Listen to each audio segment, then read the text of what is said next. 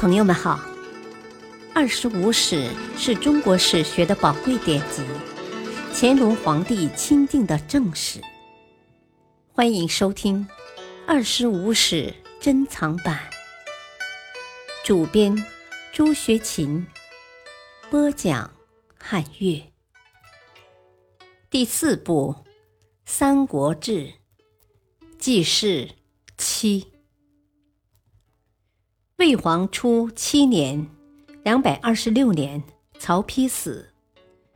临死前，以曹真、陈群、曹休、司马懿为辅臣，曹差接位，为魏明帝。孙权率军攻打曹魏占领的江夏，不克，又派将攻襄阳，被司马懿打败。汉建兴五年。公元两百二十七年，诸葛亮向后主上出师表，准备攻魏。他率军至汉中，演练兵马，又从内地大量移民于汉中，以建设前沿阵地。建兴六年，诸葛亮率军第一次伐魏。与此同时，原属降魏的大将孟达起兵叛魏，欲攻洛阳。司马懿果断快速进军，破新城，斩孟达，并残酷地屠城杀百姓。诸葛亮克魏南安、天水、安定三郡，后因马谡失街亭，加之孟达配合失败，于建兴六年撤军回汉中。建兴六年冬，诸葛亮第二次伐魏，以大军出散关，围陈仓。因军粮供应不上，撤回。建兴七年（公元两百二十九年），诸葛亮第三次伐魏，出攻武都、阴平两郡。孙权与黄龙元年（公元二百二十九年）称帝，史称吴大帝。蜀国遣使称贺，吴蜀两国再次盟约。东吴迁都于建业。魏太和四年（公元两百三十年），魏曹真、司马懿率军攻蜀，尚未入蜀，因遇连绵阴雨，不战而退。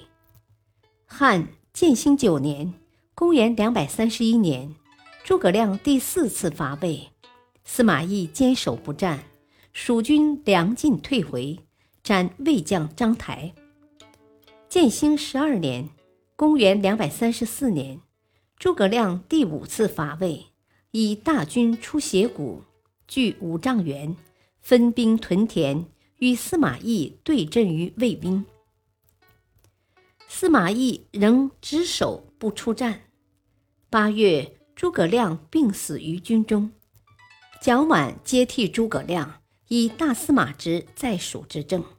他除基本停止北伐外，大体上执行诸葛亮的既定政策。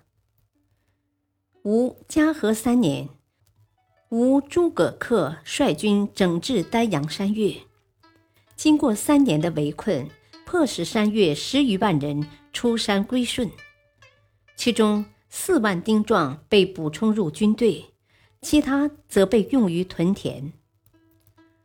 魏青龙三年，公元两百三十五年。司马懿任魏太尉，次年，辽东公孙渊公开搞独立，自立为燕王，改元，建制百官，并与吴国串通。司马懿于魏景初二年（公元两百三十八年春）率军攻打辽东，拒绝公孙渊的起降，破城，斩公孙渊，将十五岁以上的男子。公孙渊属下的官吏及其家属全部斩杀。魏景初三年（公元两百三十九年），魏明帝死，令司马懿与曹爽共同辅助八岁的曹芳。曹爽一度排挤司马懿，司马懿装病骗过了曹爽，于魏嘉平元年（公元两百四十九年）。趁曹爽等外出祭高平陵之机，发动政变，杀曹爽、何晏等人，独揽大权。汉延熙九年（公元246年），蒋琬死，费绵以大将军职在蜀执政。这期间，姜维经常小规模北伐，败多胜少。延熙十六年（公元253年春），费绵被曹魏韦降刺客刺杀，姜维接着执政。此后十年，姜维又率军数次北伐，皆失败而归。他长期在外征战，屡战屡败。宦官黄皓在内干政专权。